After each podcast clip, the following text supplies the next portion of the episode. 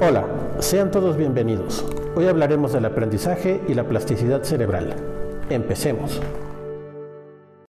Desde la perspectiva neurocientífica, el aprendizaje es un proceso por el cual todas las experiencias que nosotros vamos adquiriendo a lo largo de la vida, pues se convierten en recuerdos que duran por casi toda nuestra vida, ¿no? Eh, estos se ven representados como cambios dentro del sistema nervioso que se ven a su vez pues este, reflejados como cambios dentro de la conducta. Y esto aplica tanto a animales como para seres humanos. Estas experiencias se reflejan como cambios físicos en la estructura de los circuitos cerebrales que controlan procesos como pueden ser la percepción, la motricidad, la toma de decisiones, la planeación, etcétera, etcétera. Entonces, desde esta perspectiva neurocientífica, se consideran varias formas del aprendizaje. Entre ellas eh, se encuentra el aprendizaje perceptivo, que es la habilidad para anticipar estímulos sensoriales que han sido percibidos previamente, es decir, cuando nosotros identificamos un objeto o las facciones del rostro de una persona, pues eh, más adelante en nuestras vidas vamos a poder identificarlo y reconocerlo. El aprendizaje motor es la habilidad para ejecutar movimientos con precisión específica que se deriva de la experiencia. En este tipo de aprendizaje se entra lo que es aprender a andar en bicicleta, aprender a jugar algún deporte, aprender a abrir, este, utilizar herramientas, por ejemplo. Todo eso es eh, aprendizaje de tipo motor. Aprendizaje de tipo condicionamiento, ya sea clásico u operante, es la habilidad de producir respuestas específicas ante cierto tipo de estímulos. El aprendizaje por asociación consiste en vincular las características de un objeto, de una persona o una situación con algún estímulo que indique su presencia. Por ejemplo, cuando nosotros olemos el perfume de alguna persona, generalmente asociamos el aroma con la persona, ¿no? ya sea su perfume o su, o su desodorante. Y entonces, cuando nosotros olemos este perfume o desodorante, pues tenemos un recuerdo acerca de esta persona. Y bueno, esto también participa en estímulos de, otra manera, como por ejemplo asociar la voz de una persona con su presencia, eh, también la observación. Eh, tiene mucho que ver también con, eventos del pasado, situaciones que te recuerdan, ¿no? O objetos, eh, canciones, películas, todo eso que te vincula a un elemento que se asoció previamente. El aprendizaje espacial es la habilidad para recordar la distancia que hay de un lugar a otro y cómo moverse con respecto a las dimensiones del lugar y también, bueno, hacer una asociación entre el espacio y el movimiento. Nosotros como seres humanos de repente aprendemos eh, nuestros hábitats, eh, los lugares en los cuales habitamos y eso hace que cuando nosotros estamos, por ejemplo, en la oscuridad de la noche y no tenemos la luz prendida, pues de repente podemos eh, saber dónde están las cosas, también podemos eh, navegar ¿no? en nuestras casas, eh, pues aún en la, ausencia de luz, y esto es porque ya aprendimos, es decir, lo espacial, cómo se mueve nuestro cuerpo con respecto al espacio en el que estamos, y esto pues es una forma también de aprendizaje. El aprendizaje episódico es la capacidad de recordar eventos específicos y el orden en el que ocurren. Por ejemplo, cuando nosotros eh, guardamos una memoria acerca de algún evento al que fuimos, por ejemplo, por decir algo, un concierto o una fiesta, generalmente pues vamos eh, pues recordando los eventos en el orden en el que fueron apareciendo, ¿no? en qué momento llegaron, qué fue lo que ocurrió, qué fue lo que ocurrió también durante el concierto, durante la fiesta, qué eventos, qué personas, qué, quién participó,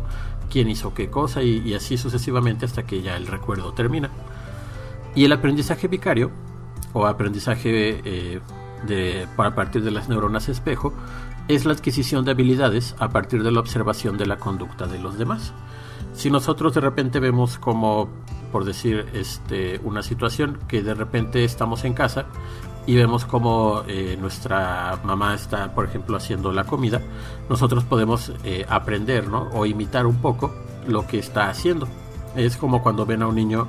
que juega a que imita lo que han hecho sus padres, es una forma de aprendizaje. Eh, también volviendo aquí a la cuestión del aprendizaje de, de andar en bicicleta, también puede ser una forma de aprendizaje vicario si tenemos a alguien que nos enseñe a utilizar la bicicleta, ¿no? Observamos cómo la utiliza y después nosotros vemos cómo pues este va eh,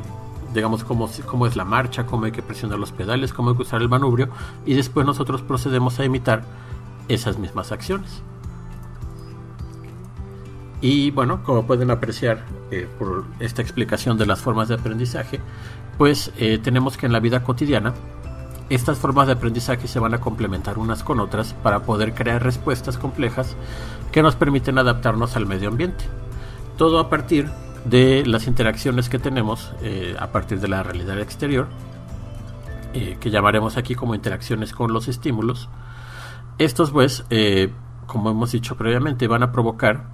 algún tipo de cambio en los circuitos neurales que detectan estímulos. Por ejemplo, eh, si vamos y tomamos en cuenta el ejemplo del, clásico perrito de Pavlov, cuando el perrito de Pavlov empezaba a ver eh, la comida, pues recuerden que este perrito salivaba y sabía, bueno, identificaba las partes del estímulo, ¿no? Qué comida era, eh, a qué olía, a qué sabía, de qué color es, eh, también este, su textura, todo eso pues va creando modificaciones en los circuitos neurales que detectan los estímulos a nuestro alrededor. Esto es el aprendizaje perceptivo y esto lo que provoca es el fortalecimiento de las conexiones que hay entre la corteza cerebral y cada uno de los órganos sensoriales, llámese la retina, llámese la cóclea, llámese las papilas gustativas, etcétera, pues todo eso va a crear una serie de cambios, eh, generalmente el fortalecimiento de estas conexiones. Entonces, eh, después de haber observado el estímulo y haber aprendido de él, ocurre una asociación. Y esta asociación generalmente tiene que ver con procesos como el condicionamiento. Recordemos que el condicionamiento del perrito de Pavlov era eh, que él escuchaba la campana y entonces eh, la campana significaba que iba a recibir comida, entonces el perro salivaba. Eso es una asociación, es asociar una condición, por ejemplo, este, el que suene la campana con algún tipo de situación, en este caso fisiológica, que eh, la campana significa comida, entonces el perro pues empieza a salivar. Cuando ocurre esta, este proceso de asociación, lo que vamos a observar son cambios en el desarrollo de lo que es el hipocampo, en la amígdala, en el sistema de recompensa y en la creación de memorias a corto y a largo plazo. Todos estos sistemas y regiones del cerebro se van a reforzar constantemente conforme nosotros vamos aprendiendo en todas las condiciones y aventuras que vamos teniendo a lo largo de la vida. Y después de la asociación, es decir, primero observamos, después identificamos, asociamos y entonces tenemos que proceder a hacer una respuesta. Estas respuestas se ven como el aprendizaje motor. Y este aprendizaje motor provoca también cambios en los circuitos neurales que controlan las conductas. Esto puede ser eh, visto como desarrollo en partes como lo es la corteza motora y eh, haciendo también fortalecimiento de las conexiones entre eh, el cerebro, el sistema nervioso y los distintos músculos efectores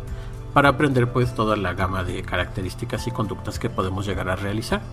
Si, por ejemplo, cambiáramos el ejemplo del clásico eh, es condicionamiento pavloviano y lo cambiamos por un condicionamiento instrumental, bueno, en este caso sería el aprendizaje motor, todas las acciones que aprendemos para realizar o obtener algún tipo de recompensa. Por ejemplo, si utilizáramos por un perro y lo condicionáramos para apretar un botón cada vez que, eh, digamos, vea una imagen o escuche un sonido, nosotros al reforzar esta conducta, es decir, le damos de comer cada vez que el perro este, pues hace bien el, truco que le hemos enseñado. En ese caso, pues lo que hacemos es que el animal refuerce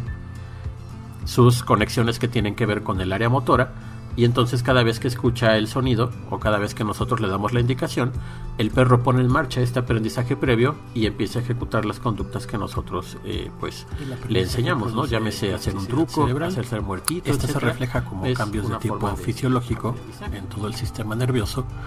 y las conexiones entre las regiones del cerebro se van fortaleciendo, sobre todo cuando hablamos de aspectos como la asociación de estímulos, es decir,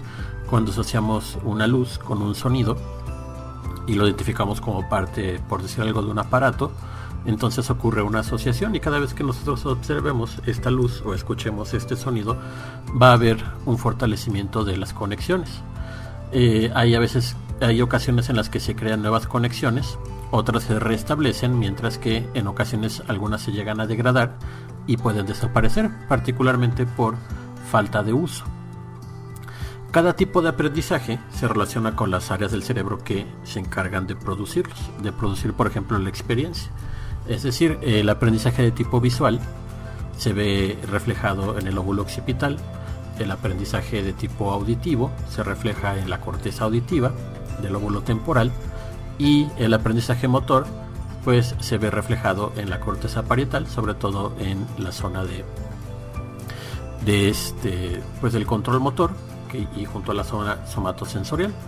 Estos cambios obedecen a una regla conocida como la regla de Hebb,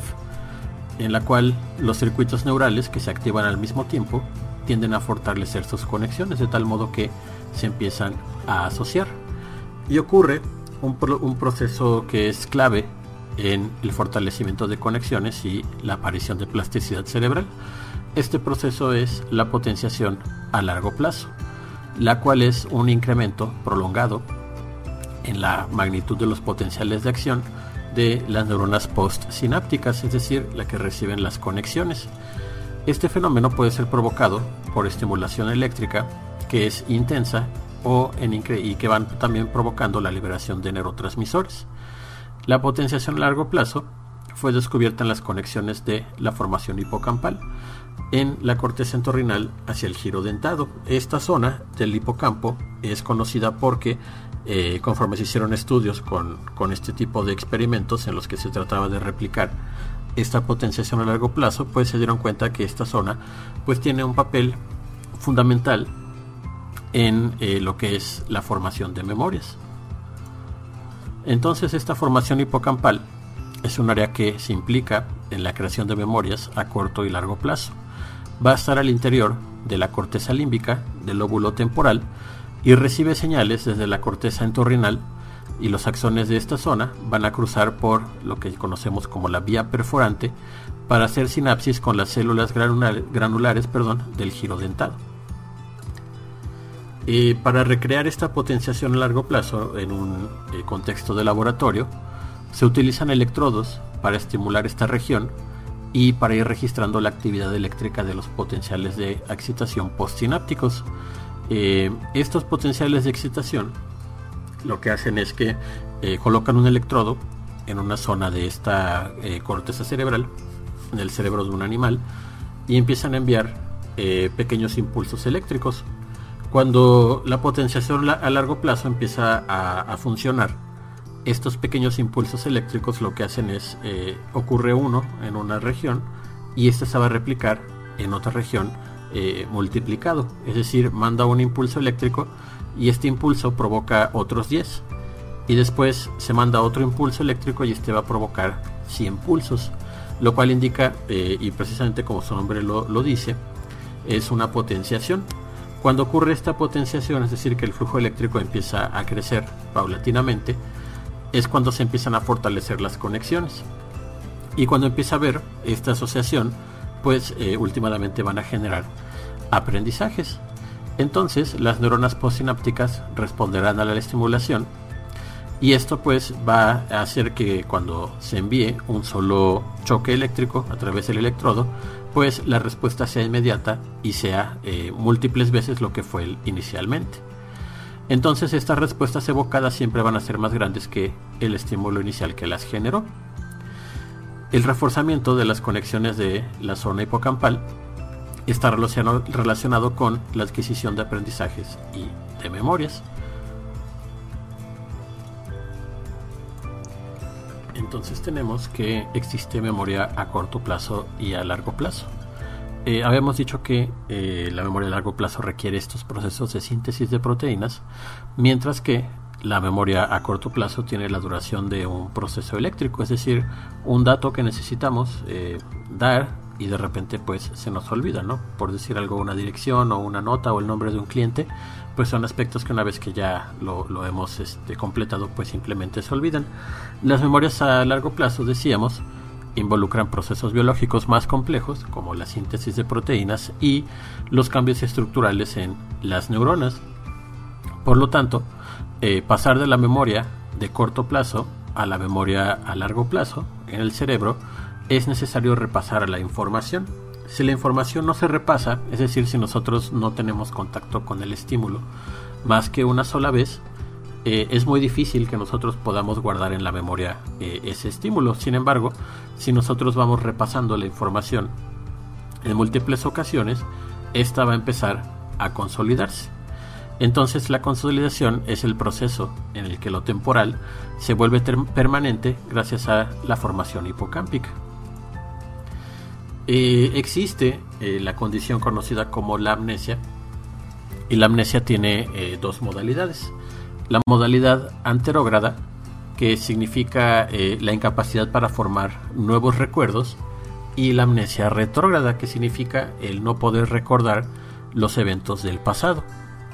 generalmente la más común es en personas jóvenes o que han sufrido algún tipo de accidente o alguna intervención quirúrgica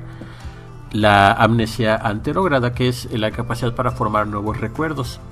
Mientras que eh, cuando existe este proceso natural de envejecimiento y de degradación de eh, lo que es la capacidad cognitiva, pues con enfermedades como el mal de Alzheimer, esto lo que hace es provocar la amnesia retrógrada, es decir, la incapacidad de recordar eventos que tuvieron eh, lugar muchos años atrás. Em, existen casos como el del paciente HM, que es una persona que sufrió de amnesia eh, anterógrada debido a que en su juventud tuvo un accidente y este accidente le provocó una serie de ataques epilépticos. Entonces los científicos lo que hicieron eh, de su época, estamos hablando de la década de los años 60 y 70, pues eh, decidieron hacerle una operación, una lobotomía, en la cual el paciente pues eh, sufrió remoción de parte de lo que es este el hipocampo en el cerebro y esto pues provocó que no pudiera formar nuevos recuerdos. Por lo tanto eh, era una persona que vivía como si repitiera el mismo día una y otra vez porque todo lo que ocurría después de haber sufrido la operación pues se le olvidó. Se lo olvidaba no como parte de esta condición de que eh, él perdió esta zona del cerebro de la formación hipocampal en la cual pues eh, ocurre este proceso de consolidación, donde se decide qué memorias van a ser llevadas a, la memoria a largo plazo y qué memorias no son relevantes si se quedan únicamente como procesos a corto plazo. Entonces, bueno, eh, en vista de esto, pues empieza a revolucionar eh, lo que se sabe acerca de la amnesia y de la formación de memorias, y lo que se observó es que en pacientes con amnesia anterograda, como este personaje del paciente HM, que a pesar de tener como este impedimento de formar eh, recuerdos declarativos, ok, y probablemente se preguntarán que cómo es que esta persona, el paciente HM, a pesar de que había perdido el hipocampo, cómo podía seguir recordando su pasado. Entonces, pues fue precisamente a partir de los estudios con esta persona, con este paciente, que los científicos identificaron que el hipocampo no almacena las memorias per se, sino que eh, en vista de que los pacientes con daño en el hipocampo podían recordar eventos del pasado distante y que también mantenían una memoria a corto plazo relativamente normal, el problema estaba únicamente al momento de guardar la memoria a corto plazo y pasarla a largo plazo, entonces lo que descubrieron es que el hipocampo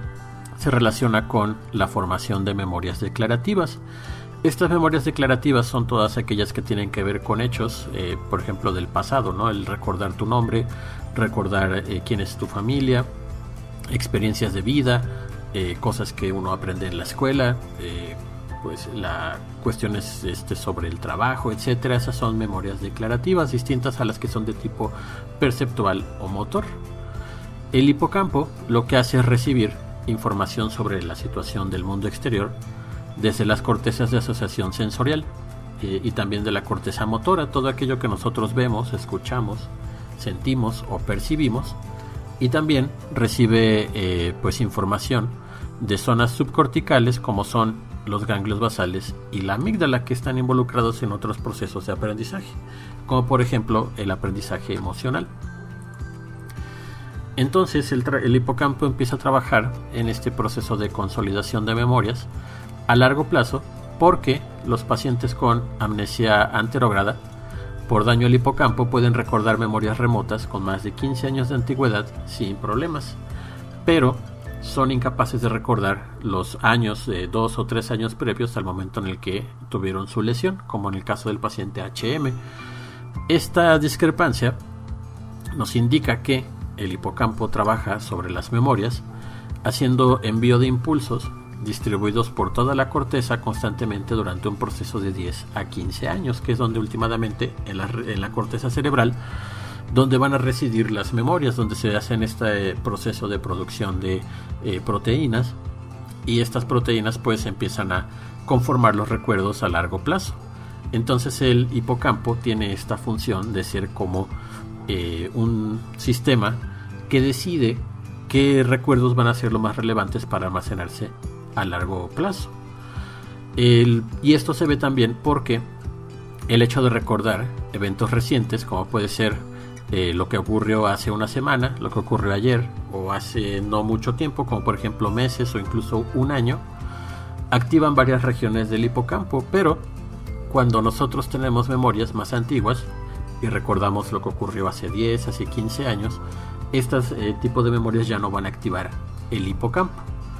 Cuando nosotros eh, recordamos, y esto, todo esto que les estoy contando se observa a través de resonancia magnética, que es el dispositivo que se utiliza para eh, observar la actividad del cerebro en tiempo real,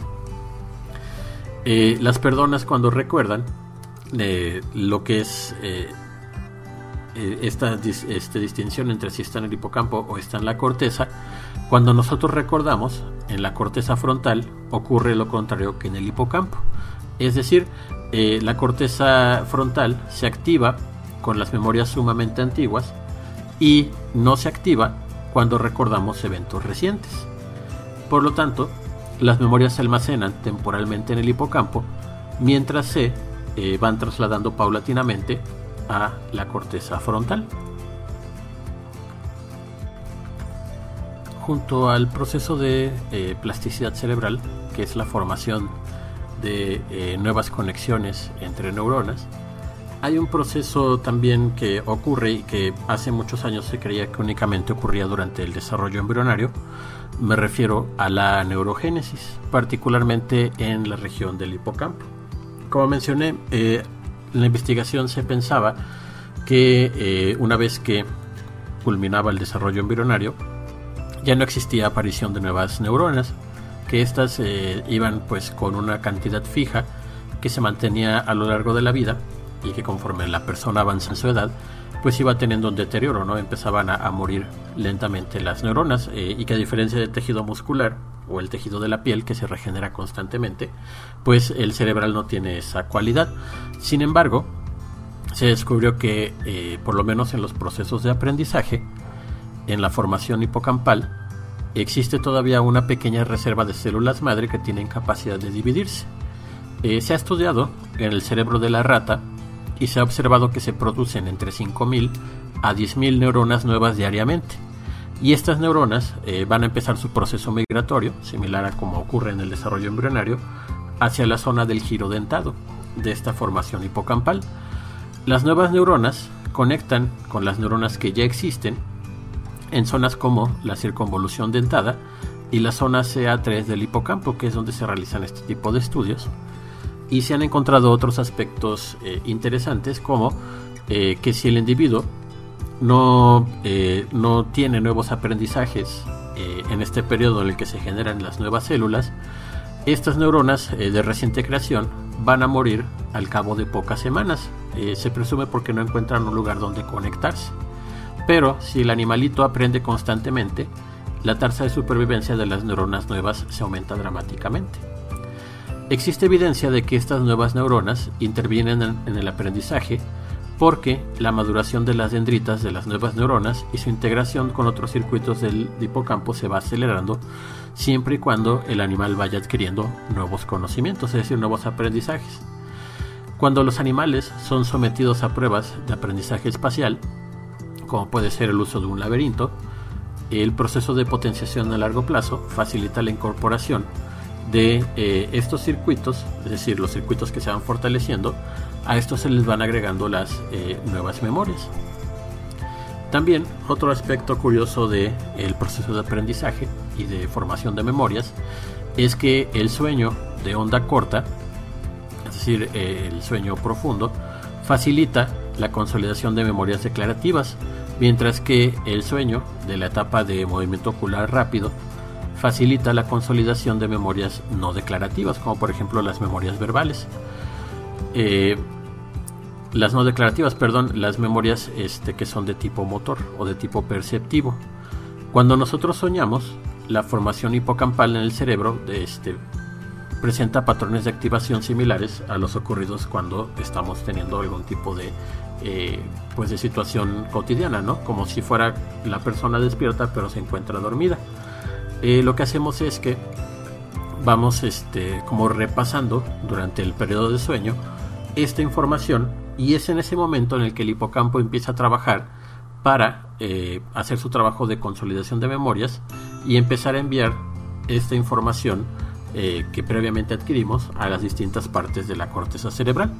Esto lo que nos indica y nos deja como enseñanza es que el descansar adecuadamente, es decir, tener nuestro tiempo de sueño eh, adecuado, pues va a producir que eh, nuestra capacidad de memoria se vaya fortaleciendo y que em, eh, pues dejemos de olvidar muchos de los datos de la vida, es decir, personas que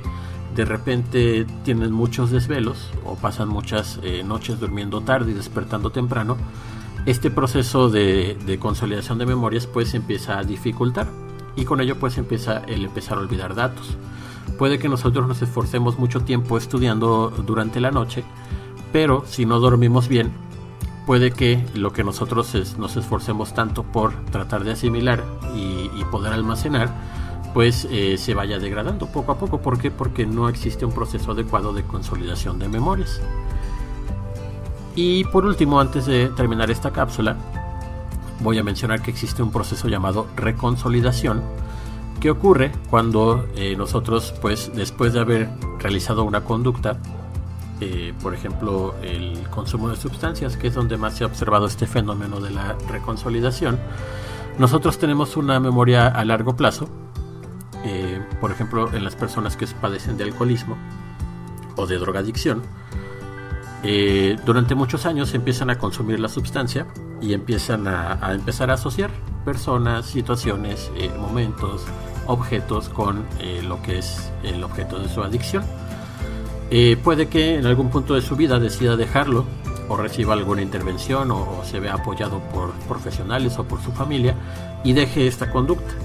La reconsolidación ocurre cuando eh, se reactivan estas conductas. Eh, es un momento en el que se reactiva una memoria cuando tenemos pues un momento en el cual volvemos a tener presencia de este objeto que nosotros utilizábamos mucho tiempo atrás. Ocurre, como había dicho, en los procesos de adicción y también se ha observado con la formación de vínculos, es decir, cortar un vínculo con una persona, dejar de verla durante mucho tiempo, pero de repente eh, recibo una llamada de esta persona que yo tanto quería y ocurre el proceso de reconsolidación, que esto es básicamente una reactivación de memorias que habían quedado pues este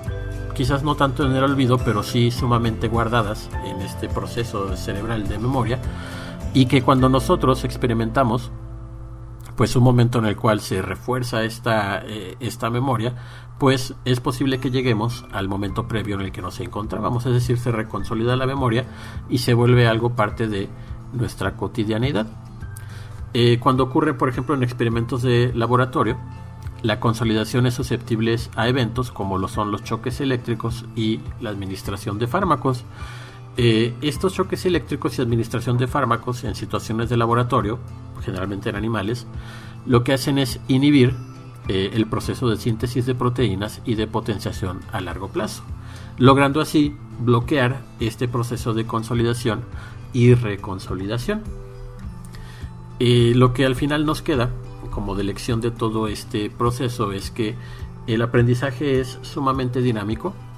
y el cerebro, tanto del ser humano como el de los animales, está diseñado, está preparado, evolutivamente hablando,